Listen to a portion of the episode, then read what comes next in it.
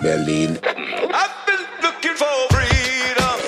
Willkommen zu dem Interview-Podcast direkt aus Berlin. Der Gastgeber Wolfgang Patz hier in Berlin. mit interessanten Gesprächspartnern für alle und Berlin. Die Hauptstadt der Welt. Moin, Heidi. Hey. Hallo. Hi. Ja, hier in Berlin sagt man Moin. Nein, sagt man eigentlich nicht. Eigentlich da, wo ich herkomme, aus dem. Ich wollte gerade sagen, im Hamburger Raum sagt man Moin, ja, Moin, ne? Ja, genau. Und Mhm. Moin. Ähm, heute zu Gast im Hauptstadt-Podcast ist Frau Dr. Heidi Gösslinghoff. Ja. Hi, Heidi.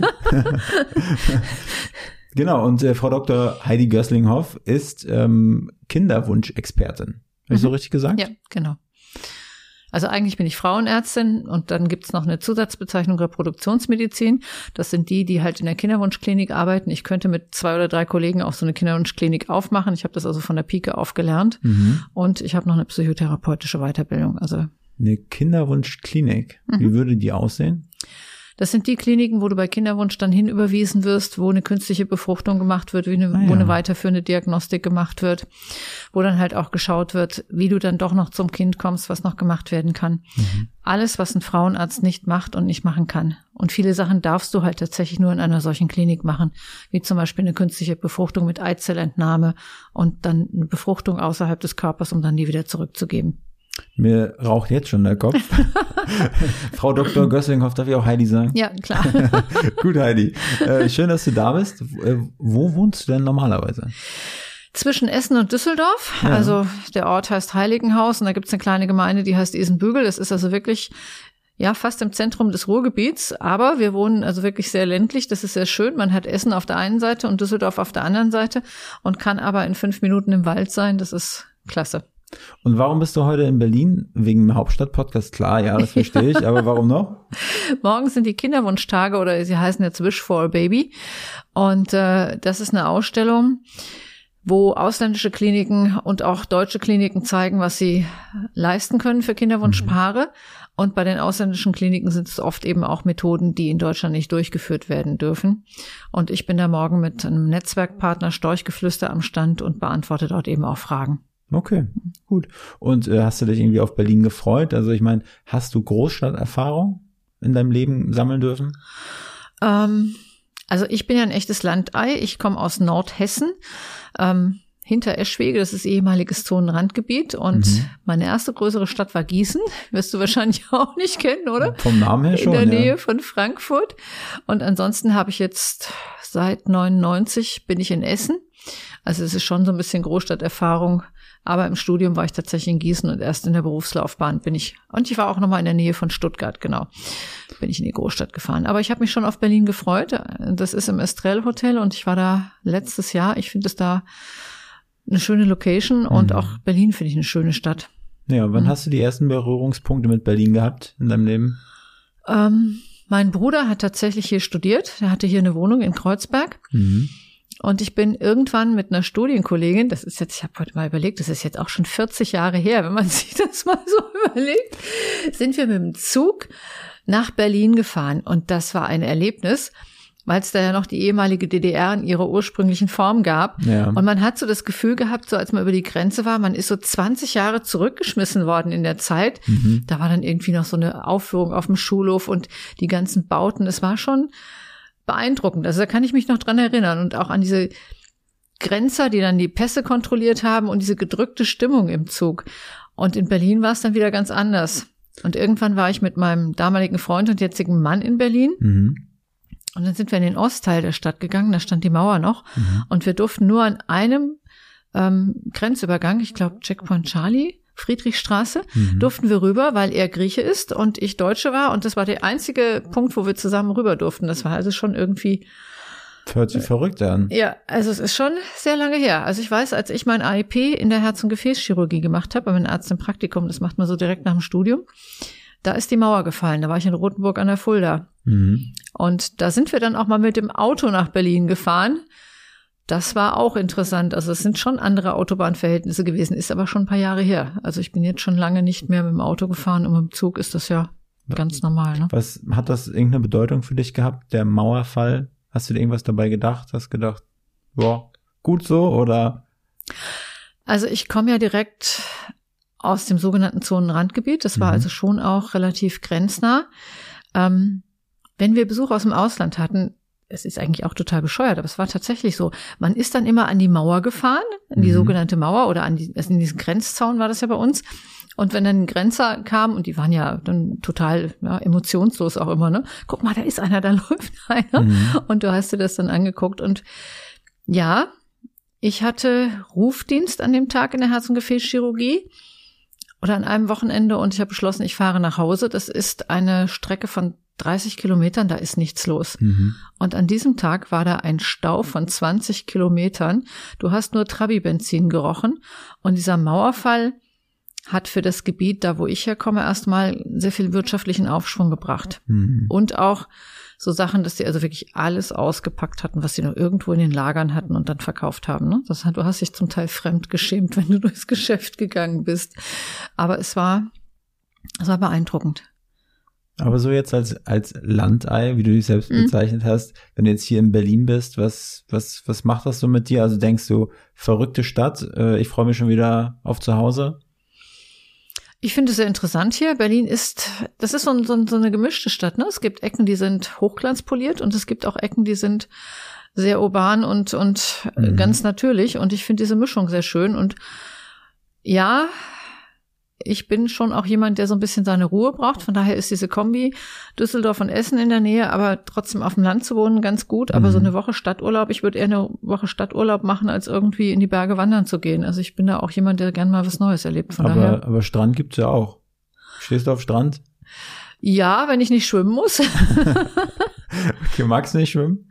Nicht so gerne Meer. Also im Schwimmbad geht's, aber Meer nicht so gerne. Ja, ich war gerade äh, auch im, im Meer schwimmen, also Mhm. nicht heute, sondern vor ein paar Tagen. Und da waren Quallen. Das ist immer ein bisschen, ein bisschen, ein bisschen eklig.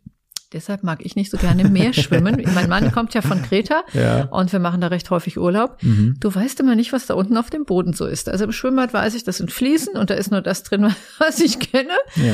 Und äh, Meer ist nicht so meins. Hedy, kannst du mir eine schöne romantische Geschichte erzählen, wie du deinen Mann kennengelernt hast, irgendwie in Kreta, Sonnenuntergang und auf einmal kam er auf dem Boot angefahren oder sowas? Da muss ich dich jetzt komplett enttäuschen. Mein Mann hat auch in Gießen studiert und wir haben uns über eine Freundin auf einer Karnevalsfeier kennengelernt. Mein Mann war Okay. der Clown und was war ich? Der Teufel, glaube ich. Das war auch schon Jahre her. Okay, gut. Aber es passte irgendwie. Also mit Boot war da nichts, sondern er war in Deutschland, hat dort studiert. Okay, vielen Dank. Äh, Ich glaube, viel tiefer in die Berlin-Historie und Berlin-Thema müssen wir hier nicht einsteigen. Heidi, was machst du heute? Ich bin ja von Haus aus Frauenärztin, habe wie gesagt auch eine reproduktionsmedizinische Ausbildung, eine psychotherapeutische Ausbildung und habe bis Mitte letzten Jahres gemeinsam mit zwei Kollegen eine Frauenarztpraxis betrieben. Wir waren drei Inhaber und vier angestellte Ärztinnen und 16 Leute Personal. Ähm, da bin ich dann ausgestiegen zum Oktober 22, um mich dann komplett nochmal neu zu orientieren. Ich mache jetzt Online-Coaching für Kinderwunschpaare Mhm. Die unerfüllten Kinderwunsch haben und versuche dann durch eine ganzheitliche Beratung das Maximum auch noch rauszuholen, auch gerade für ältere Patientinnen und Frauen, weil ich selber auch noch sehr spät Mutter geworden bin und weil ich Mhm. weiß, dass es geht und weil da auch vieles nicht beraten wird in den Kliniken. War das denn so in deiner, in deiner beruflichen Historie, in deiner Frauenarztpraxis, dass du da oft damit konfrontiert worden bist mit, mit, mit, mit Frauen, die gerne Kinder äh, bekommen wollten, die es aber nicht geschafft haben oder denen sehr schwer gefallen ist und du da in Anführungsstrichen irgendwie einen Bedarf gesehen hast oder kein Bedarf, hört sich so Ja, aber es unromantisch gibt, an, ja? es gibt tatsächlich also auch viel Beratungsbedarf in dem Punkt. Ähm, Wie kam es bei mir hat es tatsächlich sehr viel früher angefangen. Ja.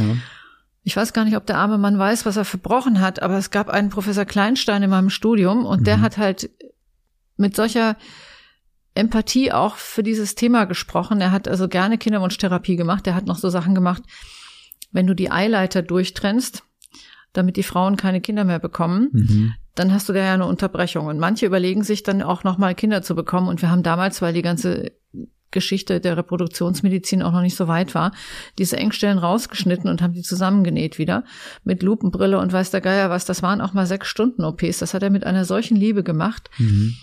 Und es war so ein Gebiet, wo noch so viel Dynamik drin war, wo du noch so viel machen konntest, ja. Also da war ja noch längst nicht alles erforscht. Und ich habe jetzt Louise Brown getroffen. Das ist ähm, das erste IVF-Baby aus England.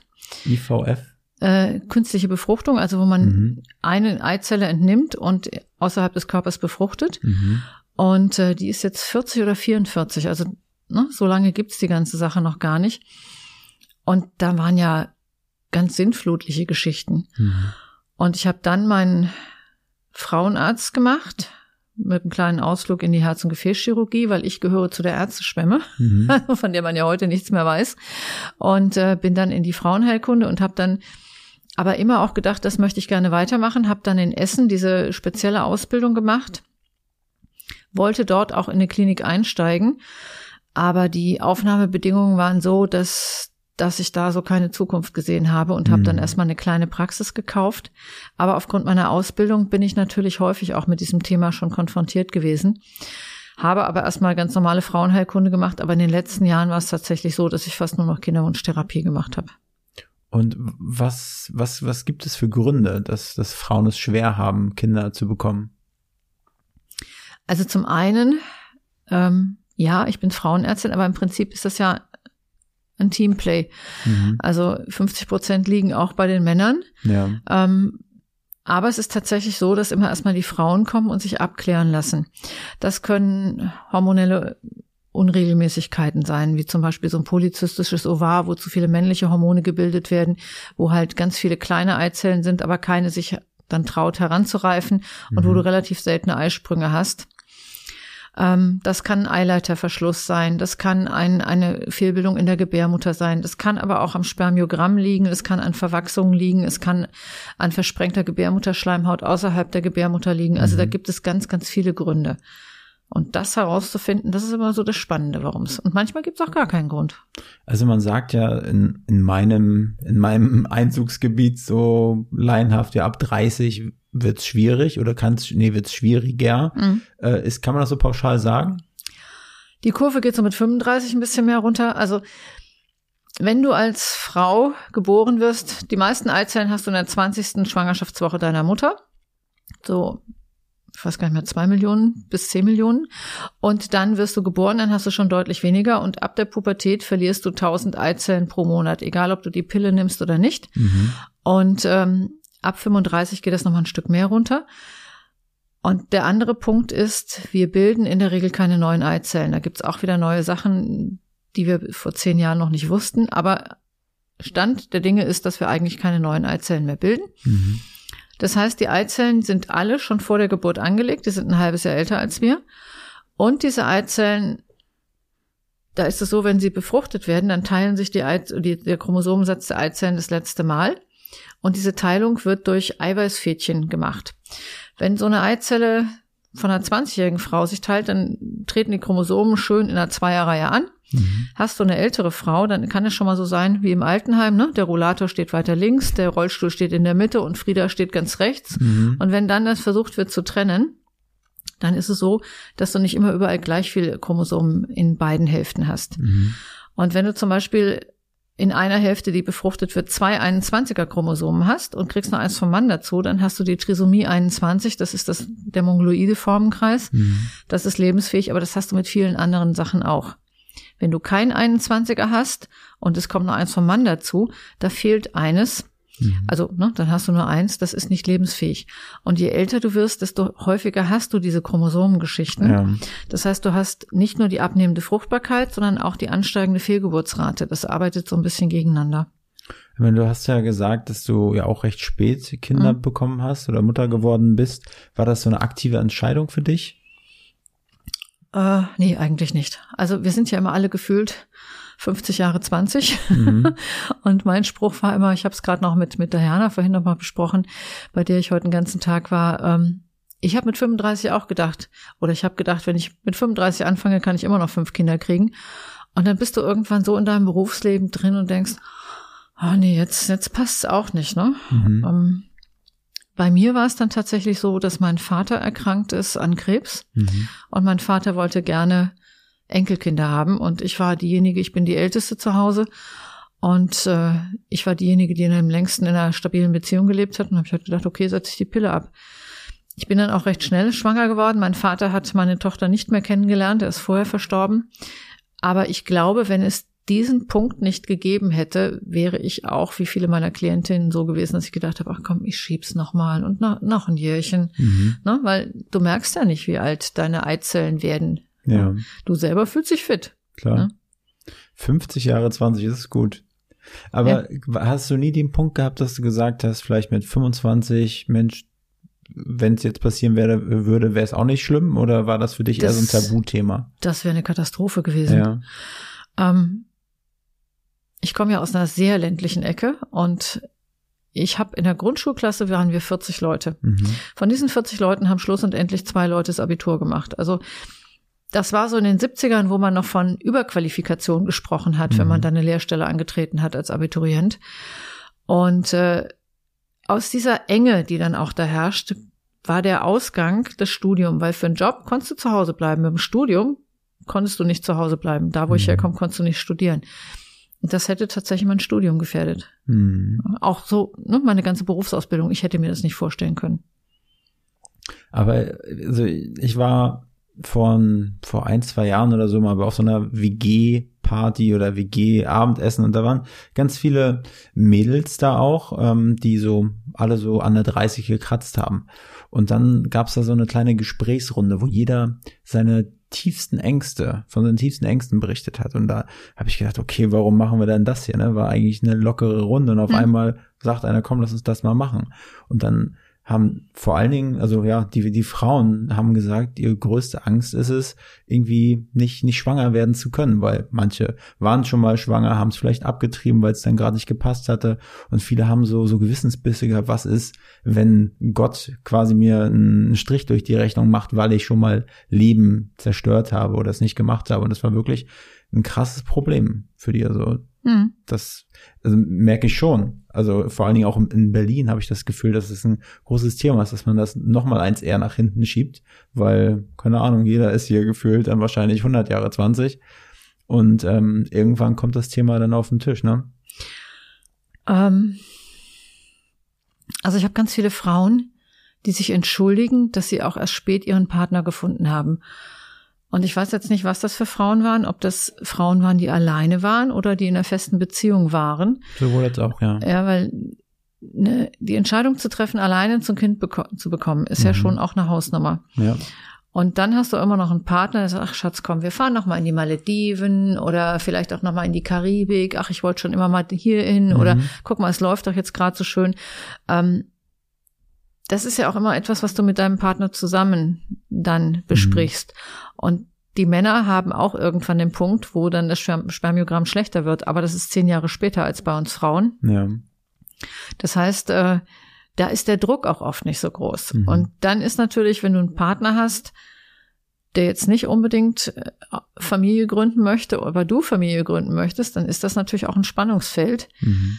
Ich hatte mal eine Patientin, die wollte, die ist wirklich bei ihrem Partner geblieben, weil sie mit dem schwanger werden wollte und weil sie gesagt hat, ich habe immer gedacht, wenn ich mich dann trenne, dann dauert es wieder länger, bis ich einen neuen bekomme.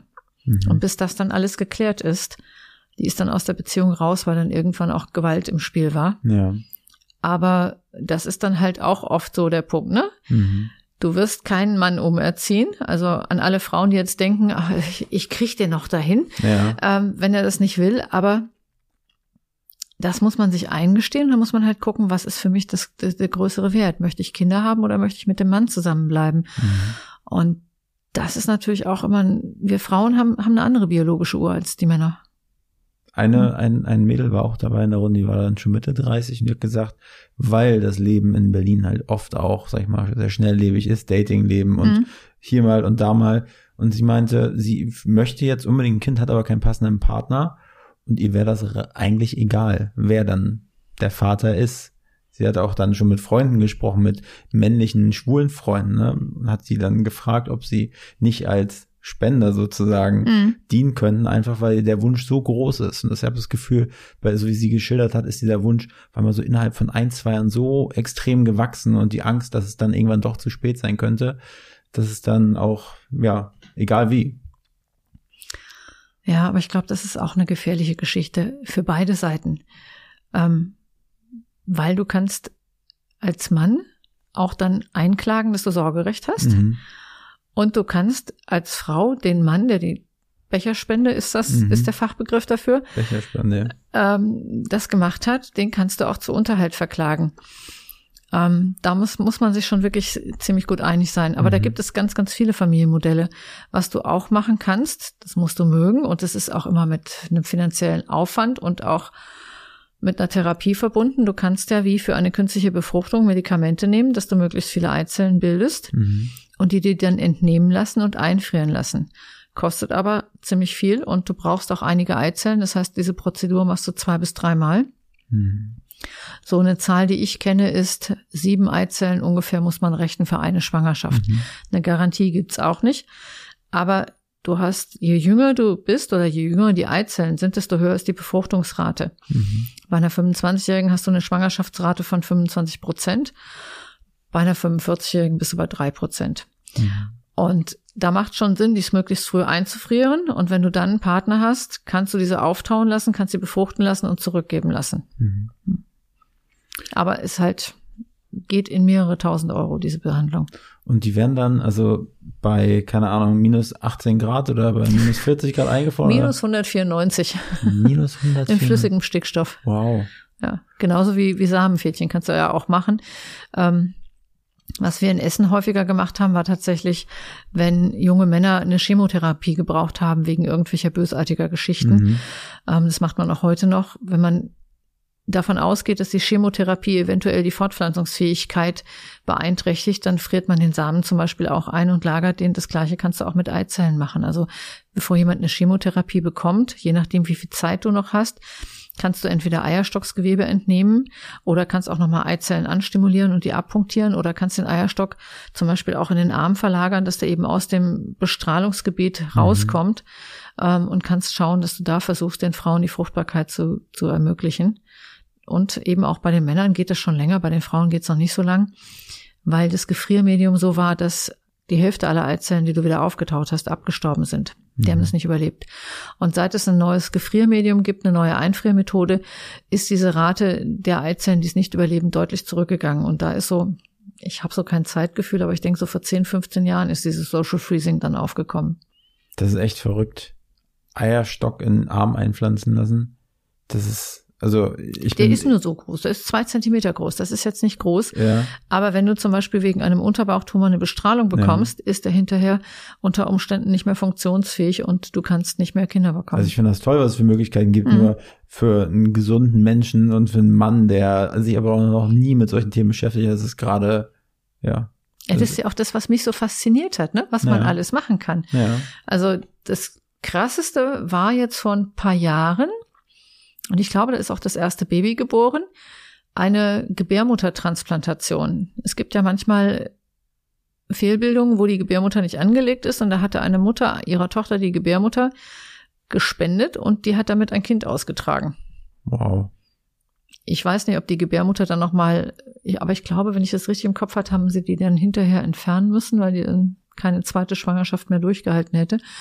Aber ne, allein, dass man das machen kann, Mhm. Ja, muss man jetzt nicht machen, muss man auch nicht mögen. Ja, aber aber die Möglichkeiten, die da noch drin stecken. krass, ne? ja. Mhm. Aber du bist jetzt noch nicht so lange, sage ich mal, ähm, kann man sagen, die selbstständig warst du ja vorher auch. Ich bin eigentlich seit, ja, ich habe eine Facharztausbildung gemacht und seit 99 bin ich selbstständig. Aber du hast ja im Oktober 22 diesen großen Schritt gewagt, raus Mhm. aus der äh, Frauenarzt, wie sagt man? Praxis. Praxis, genau, hin zu einem, einem, einem Online-Coaching, oder? Mhm. Wie, wie ist es bis jetzt so, die ersten, die ersten paar Monate, wenn du jetzt mal so rückblickst? Ja, also ich mache ja seit 2020 YouTube-Videos Mhm. und ähm, bin auch seit 2020 auf Social Media tätig. Ähm, aber es ist nochmal ein anderer Schritt. Ähm, das habe ich gemerkt. So Kassenarzttätigkeit, die Leute geben ihre Karte vorne an der Rezeption ab. Du hast in der Regel keine Diskussionen, Mhm. außer es gibt auch mal Sachen, die nicht bezahlt werden. Aber jetzt bei diesen, bei diesen Online-Beratungen, das kommt ja nochmal auf die Behandlung dazu, musst du schon nochmal anders argumentieren. Da merkst du schon, dass du auf dem freien Markt bist. Also da war die Kassenarzttätigkeit relativ bequem. Aber ich kann mich nicht beklagen, es läuft ganz gut. Ja, Zumal solche Themen ja halt in den Kliniken aus Zeitgründen auch kaum besprochen werden. krass. Aber wie sieht denn so ein, so ein sag mal, ich nenne es mal ganz, ganz, ganz salopp Onboarding bei dir ab? Wie, wie läuft so eine Zusammenarbeit mit Dr. Heidi Gösslinghoff ab? Es gibt zum einen einfach Kurse, die du im Internet kaufen kannst. Zum einen habe ich jetzt fertig, Just Planning, der andere, der Diagnostikkurs, wird demnächst fertig gemacht. Du kannst als zweites eben schauen, dass du ein Einzelgespräch buchst. Das ist aber auch von den Kapazitäten her eher begrenzt.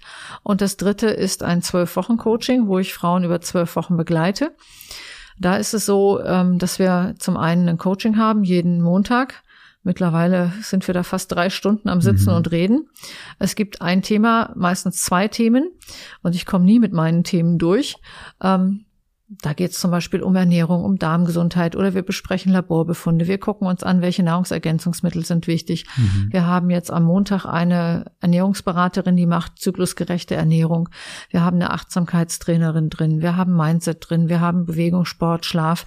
Also all diese sogenannten weichen Themen, die aber einen großen Einfluss haben auf den Kinderwunsch, die besprechen wir und gucken halt, was wir da ändern können für mhm. die einzelnen Teilnehmerinnen. Und es ist auch dieser Austausch untereinander. Ähm, Kinderwunsch ist ja immer noch ein ziemliches Tabuthema. Mhm. Das heißt, man redet da nicht drüber und man darf da nicht so drüber reden, weil, ne, wenn mhm. du Kinderwunsch hast, dann ist ja noch so die Vorstellung, ah ja, dann gehst du mal so Viertel, halbes Jährchen üben und dann ist das Kind da und das, das ist kein Kunststück und das kriegt jeder hin. Mhm. Und wenn es dann wirklich über Jahre geht und schon die Verwandtschaft fragt, Sag mal, wann ist es denn bei euch soweit? Ja. Und du druckst da nur rum, das ist ja auch belastend. Oder wenn du Fehlgeburten hattest mhm. auch, ne? Und äh, da dann auch nur zu hören bekommst, ey, da hast du noch nicht mal ein Herzchen gesehen oder so. Das ist für die Frauen sehr verletzend. Und wenn sie dann in so einer Gruppe sind und sehen, ach guck mal, denen geht's allen so wie mir, das mhm. ist unheimlich erleichternd.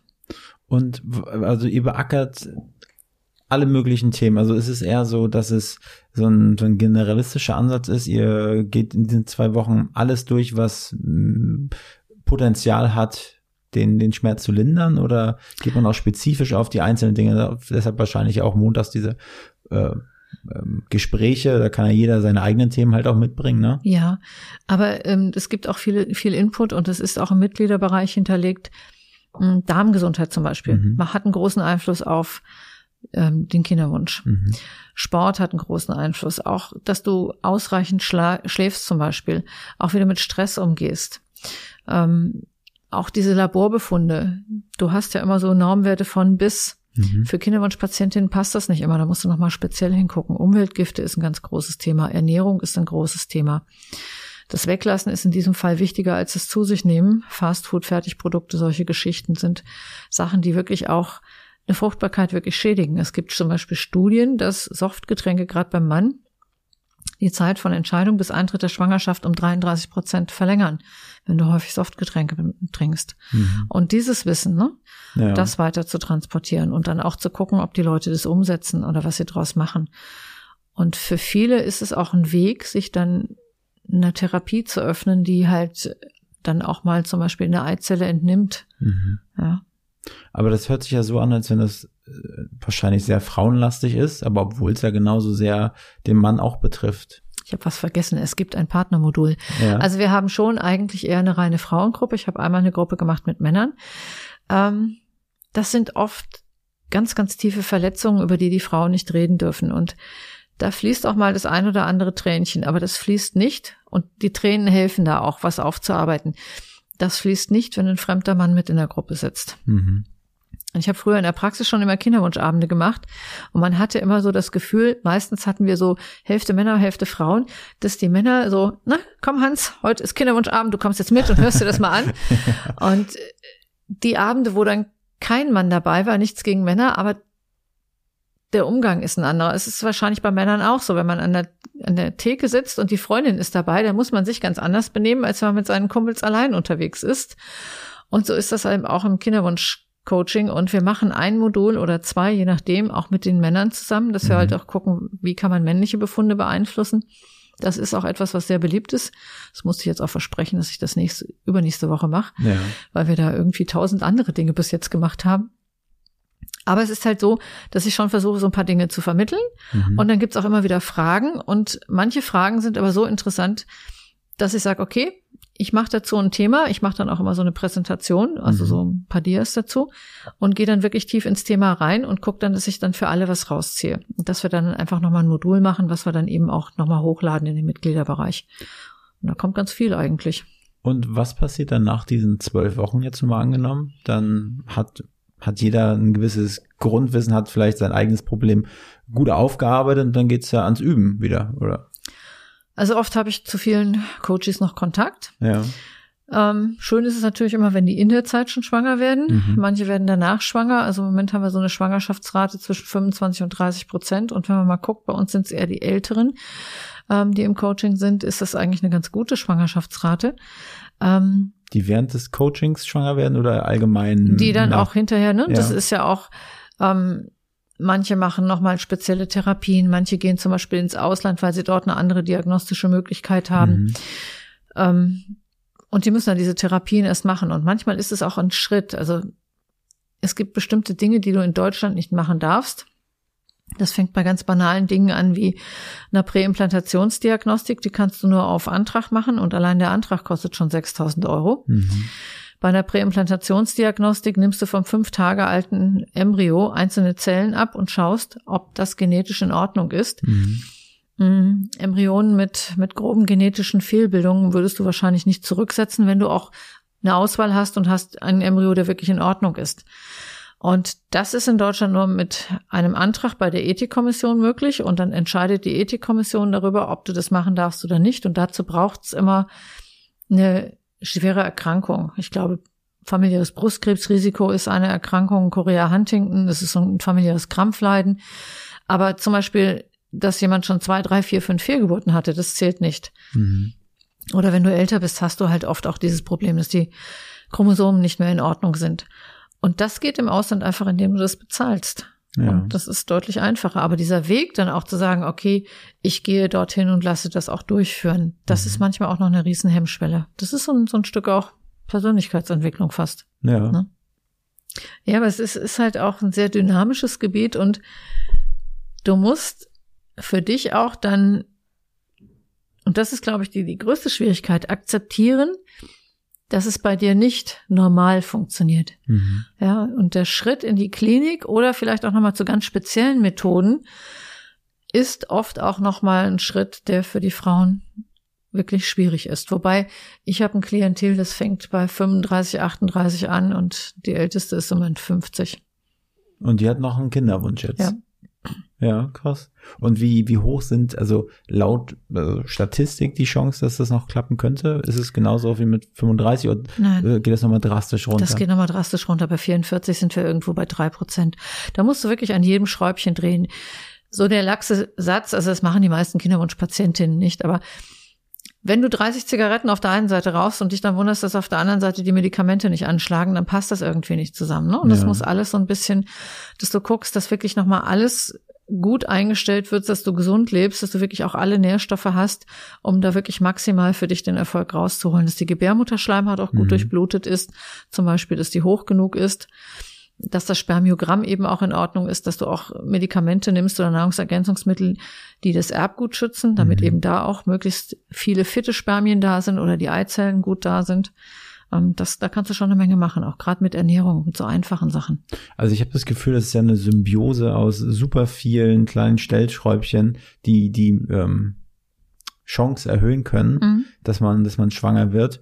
Ich hätte gerne so einen Tipp gehört, den ich hätte auf den sozialen Medien teilen können. Diese drei Tipps sind meine Go-To-Tipps, um schwanger zu werden. Hast du da irgendwie so Erfahrungen, dass du sagst, das sind so die ersten Stellschrauben oder die größten, die den größten Hebel haben? Also oft geht's in den Fragen um Nahrungsergänzungsmittel. Da habe ich schon meine Top 3. Das Mhm. ist zum einen Vitamin D. Vitamin D ist bei allem dabei, was mit Fortpflanzung zu tun hat. Ob das bei den Spermien ist, ob das an der Gebärmutterschleimhaut ist, wo das Kind dann am Ende des Tages sicher einnisten muss, ob das in der Flüssigkeit ums Ei ist.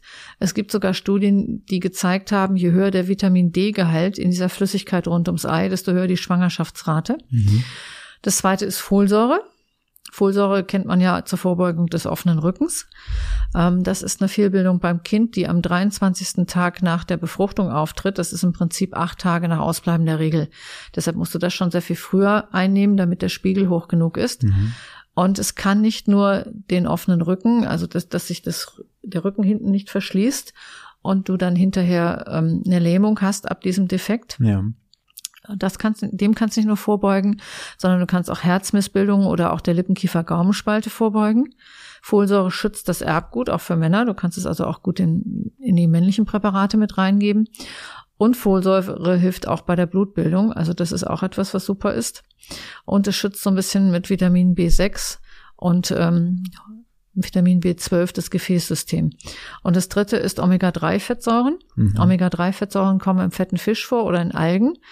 Ähm, und der Gegenspieler sind, sind die Omega-6-Fettsäuren. Das muss in einem gewissen Verhältnis sein. Mhm. Das heißt, du musst hierzulande meist Omega-3 heftig anheben, weil die wenigsten von uns essen genügend Fisch und schauen, dass du gleichzeitig die Omega-6-Fettsäuren senkst, sprich Fastfood, Pommes, Backwaren reduzierst, um da wieder auch eine gute Membrandurchlässigkeit der Zellmembranen zu bekommen, dass die Mhm. Zellen gut ernährt werden, dass die Durchblutung besser wird und dass das auch ein Stück weit von der Entzündung schützt, was dann am Ende des Tages auch nochmal von der Fehlgeburt schützt, wenn die entzündungsbedingt aufgetreten ist. Das Ganze, was, was du anbietest, ja, ist ja alles, sage ich mal, theoretisches Wissen. Also, Mhm. Gibt es auch also praktische Umsetzung, wenn jetzt zum Beispiel jemand zu dir kommen würde, du als Frauenärztin oder damals in die Praxis, gibt es da auch Dinge, die man hätte machen können, um das irgendwie, ja, Da gibt's eine ganze Menge. Du musst einmal gucken, dass die Blutwerte in Ordnung sind. Das heißt, du musst mal eine Abklärung des Hormonstatus machen. Mhm. Ähm, was ich als Frauenärztin dadurch, dass ich halt Reproduktionsmedizinerin bin, auch gemacht habe, ich habe Spermiogramme erstellt. Ne, dass du guckst, wie sieht das Spermiogramm vom Mann aus. Das ist ja therapiebestimmt. Wenn du ein gutes Spermiogramm hast und die Frau hat auch keine Befunde, kannst du es laufen lassen.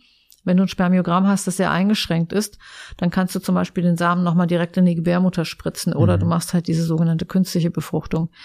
Ähm, und was ich auch sehr gerne gemacht habe, was ich auch sehr wichtig finde, ist, ob die Eileiter durchgängig sind. Mhm. Wenn du einen Eileiterverschluss hast, dann kannst du natürlich nicht auf normalem Weg schwanger werden. Ja. Und ich hatte unter einem YouTube-Video mal einen Kommentar, da war eine Frau, die war in der Kinderwunschklinik und die war sechs Jahre in Behandlung und die hat dann auf einer Eileiter-Durchgängigkeitsprüfung bestanden. Und nach sechs Jahren hat man festgestellt, die sind beide zu. Wie testet man das? Da gibt es zwei Methoden. Hm, Ich habe die einfachere Methode gemacht. Da kannst du einen ganz dünnen Katheter in die Gebärmutter einführen und dann gibt es so ein Gel-Luft-Gemisch, was du im Ultraschall als weiße Masse siehst. Das heißt, das kannst du spritzen und du siehst dann ganz fein die Eileiter Mhm. und du siehst auch, wie es rechts und links rauskommt. Ähm, das kannst du machen, wenn du keine großen Vorerkrankungen hast. Ja. In den Eileitern hast du auch immer so ein bisschen Schleim und mit dieser Durchspülung, wenn du da so einen kleinen Schleimfropf hast, so ähnlich jetzt mal Lachs Mhm. wie Nasenpopel, ja, ist dann ja. Ja. auch ein Verschluss, kannst hast du hinterher oft auch eine höhere Schwangerschaftsrate. Oder du machst eine Bauchspiegelung. Eine Bauchspiegelung machst du, das ist eine operative Methode, wo du dann eben mit dem Trokar in, die, in den Bauchnabel eingehst und Mhm. dir dann alles anschaust und halt über die Gebärmutter blaue Farbe gibst und guckst, ob die links und rechts rauskommt. Das machst du, wenn du den Verdacht auf Verwachsung hast, wenn du den Verdacht auf Endometriose hast, diese versprengte Gebärmutterschleimhaut oder wenn da irgendwie was anderes ist, wie eine größere, Eier, größere Eierstockszyste, Mhm. die mit rausgenommen werden soll, solche Dinge. Ne? Also wie ich das jetzt so verstehe, dass ich sagen würde, Heidi ist der erste Anlaufpunkt, wenn's, wenn man das Gefühl hat, es klappt nicht so richtig. Mhm. Und wenn das alles nicht helfen sollte, könnte man dann, oder würdest du auch äh, aktiv den nächsten Schritt empfehlen, in eine Praxis zu gehen? Genau.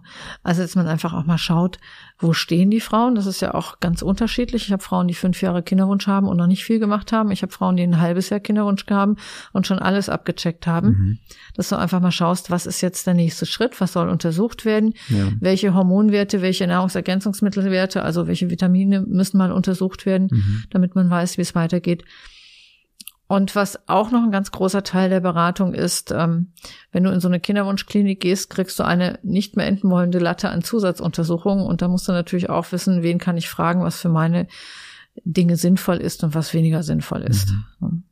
Aber ich kann mir vorstellen, dass das eine extrem emotionale Arbeit ist, die du, die du leistest, wo man wahrscheinlich auch mit jeder Patientin ist. Nennst du die Patienten? Klientin, ja. Ja. Frü- aber Ich sage auch immer noch Ja. Patientin, weil ich bin, bin halt von Haus aus Ärztin. Aber dann, dass man da auch mitfiebert und wenn dann die Nachricht kommt, hey Heidi, hat geklappt, wir sind schwanger. Äh, ich glaube, da ist man, es, also ich kann mir vorstellen, bleibt man halt auch irgendwie ein Teil davon. Ja, ich habe jetzt gerade eine E-Mail bekommen. Ich habe mit einer Frau ein Einzelgespräch geführt und wir hatten gesagt, sie sollte vielleicht mal versuchen, auch mal Omega-3-Fettsäuren zu sich zu nehmen. Und dann für den Tipp hat sie sich bedankt, weil sie hat eine IVF gemacht, also eine künstliche Befruchtung. Es war so, dass sie nicht schwanger geworden ist in diesem Versuch, aber sie hatte noch eingefrorene Eizellen. Und mit diesen eingefrorenen Eizellen, die sie sich dann im nächsten Zyklus hat zurückgeben mhm. lassen, befruchtete Eizellen, ist sie jetzt in der 14. Schwangerschaftswoche. Und das sind immer so E-Mails, über die freue ich mich total. Ja, ne? Das glaube ich. Mhm. Heidi, ich finde das Thema extrem spannend, aber ich, ich frage mich mal, was eine Frau hier für Fragen gestellt hätte. Ich kann es ja nur so sagen, ne, aus, aus meiner Männerbrille. Mhm. Ich habe mich mit dem Thema äh, vor, vorab beschäftigt, aber ich bin da so emotional.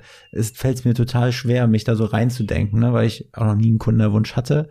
Aber ich kann es mir einfach nur vorstellen, dass es extrem hart sein muss für, für Frauen, die sich da echt, oder die sich nicht schwer tun, sondern denen es einfach aus biologischen Gründen einfach schwerfällt oder aus Altersgründen mh, schwanger zu werden. Und ich finde es total toll, dass es jemanden wie dich gibt, der das aktiv macht und da sich ja also richtig aufopfert. Ich meine, du arbeitest ja 24-7 gefühlt.